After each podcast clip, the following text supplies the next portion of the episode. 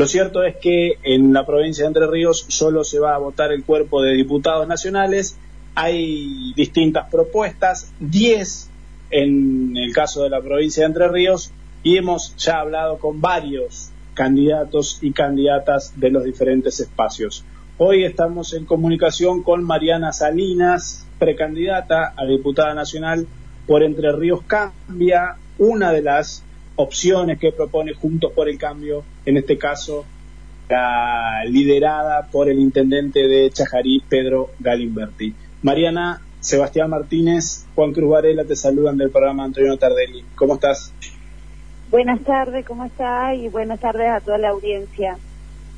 ¿A dónde te encontramos? ¿En qué lugar de la provincia están hoy de campaña?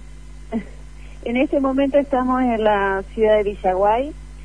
Eh, ya llegamos hace varias horas, paseamos por varios, eh, por un barrio, hicimos eh, visitas a comerciantes y bueno, seguimos visitando amigos acá.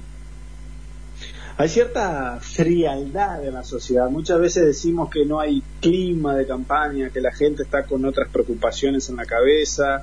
¿Qué reciben ustedes en el mano a mano cuando van a hablar con el vecino? Y hay de todo un poco. Eh, hay quienes se interesan, hay, hay quienes eh, realmente recibieron el mensaje de que estamos a pocos diputados de perder la República, de que el modelo kirchnerista sigue avanzando. Y hay otra gente que sigue distraída sin tomar conciencia todavía del momento eh, tan importante que estamos viviendo en estas elecciones. Son muy particulares. Hay mucho en juego hoy. Mariana, cuando decís algo así como perder la República, eh, ¿es para tanto? O sea, uno puede decir, ¿se deja de contar con la República porque tenga mayoría un espacio con el que uno no simpatiza?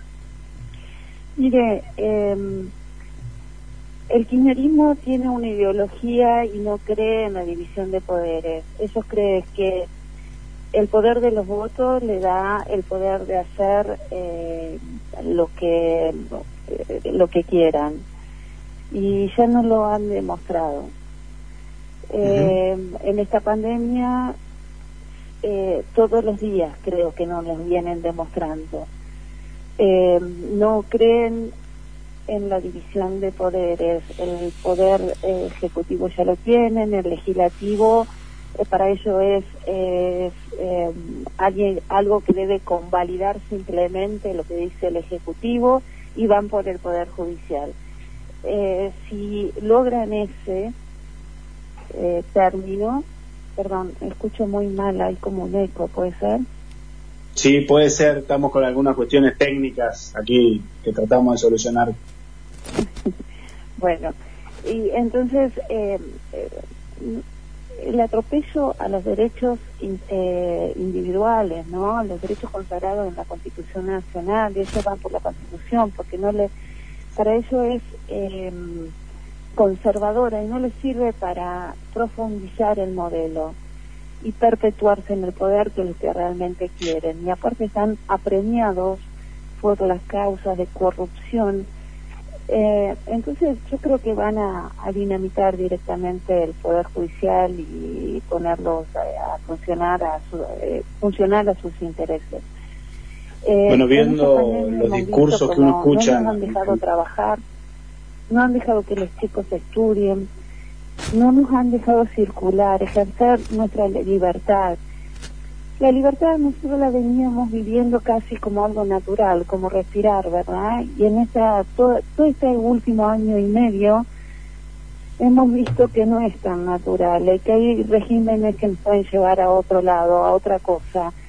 Y yo creo que si perdemos la, la eh, perdón, si ellos logran el quórum propio, que lo logran con 129 bancas, o sea, 68 ya las tienen porque las renuevan en el 23, ponen en juego 51 si logran renovarla, pero aparte le suman 10, ese número nos da 129, que significa un propio.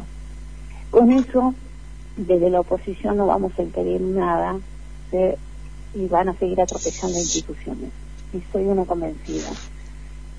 Eh, Salinas, cuando usted habla de, de, pérdida de libertad, a ver, discúlpeme, pero le tengo que contradecir o, le tengo que confrontar eso. Pues a mí me parece este, que, no es así. Es decir, vivimos una situación de pandemia, pero eh, la única libertad que, que, que, hubo era una libertad de circulación y restricciones de algunas actividades durante un tiempo que es cierto que fueron muy prolongados o más, más del, del que del que correspondía, pero las instituciones están funcionando eh, como, como dice la Constitución. Eh, me, parece muy arriesgado y muy temerario el mensaje. Mire, yo respeto profundamente su pensamiento, pero no es el mío y no, lo, no concuerdo con eso. Eh, yo creo que sí están aprovechando los derechos individuales. Yo creo que sí hay mucho en riesgo pero eh, ya le digo, yo respeto que haya un pensamiento diferente. Este es el mío y lo voy a defender.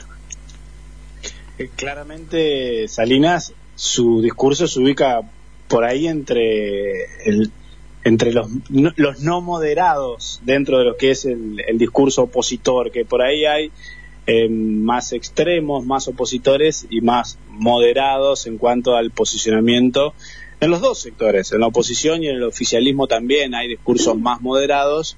Algunos especialistas dicen que es el momento de los moderados, pero por ahí otros entienden entienden que no. No sé si, si usted coincide o no con esta visión. Mire, lo que yo entiendo que entre economía y salud eligieron alinearse con Putin y Rusia y hoy tenemos más de 110.000 muertos,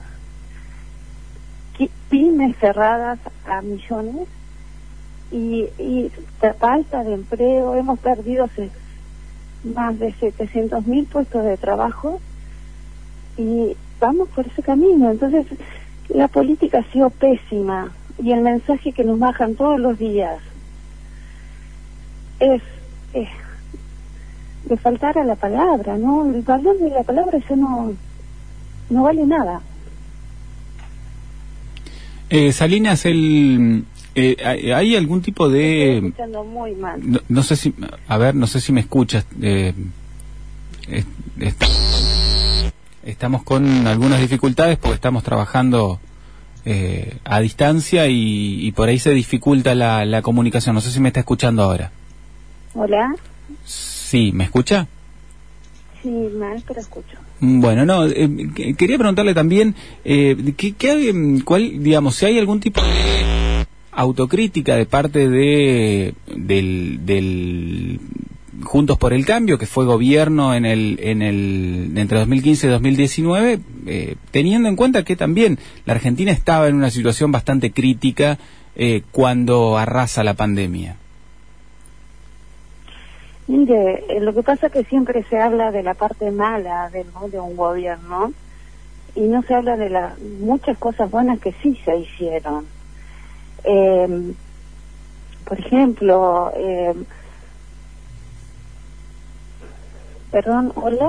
Sí, sí, se escucha perfectamente. ¿eh? Ah, eh, no, eh, el equilibrio fiscal primario, eh, equilibrio energético, eh, gran inversión en energías eh, limpias. Yo caminaba, paseaba por Salta en enero y veía en lugares inhóspitos eh, casitas de adobe con su panel solar. Se ha extendido la fibra óptica de, de ARSAT de 6.000 a 30.000 kilómetros. Miles de argentinos pudieron volar por primera vez gracias a, las low cost. Y, hay muchos temas buenos para que hablar, pero se remarca sobre temas que, que ni siquiera son verdades por ahí, ¿no? Porque yo no soy economista. Los indicadores económicos, Salinas, del gobierno de Macri, me parece que son indiscutibles. Lo que fue la mega devaluación y toda la crisis económica que vinieron en los últimos dos años.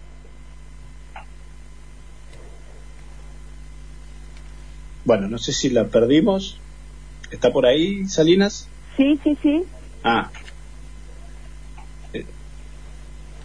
Le, le, le decía Sebastián eh, que el, el gobierno tuvo más allá de esos este, de, de esos buenos aspectos que usted menciona, eh, algunos de los cuales podríamos discutir, pero más allá de eso, este, eh, que el gobierno tuvo unos últimos dos años en cuanto a indicadores económicos que no fueron buenos.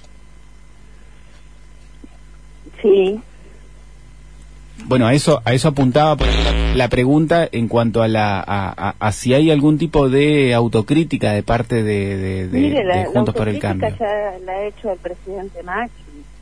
Eh, yo es la primera vez que actúo en política, yo vengo de la actividad privada y lo que hay que reconocer es reconocido. bueno. Eh, Salinas, le agradecemos estos minutos para del Aire. Por favor, un gusto. Era Mariana Salinas,